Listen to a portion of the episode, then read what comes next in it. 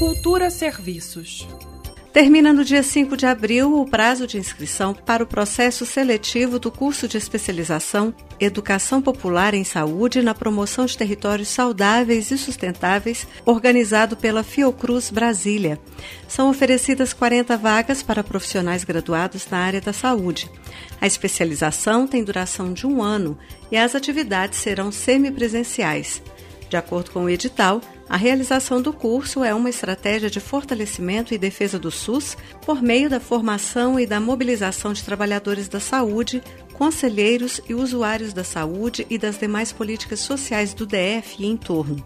Todas as informações e o formulário de inscrição estão disponíveis no site sigals.fiocruz.br.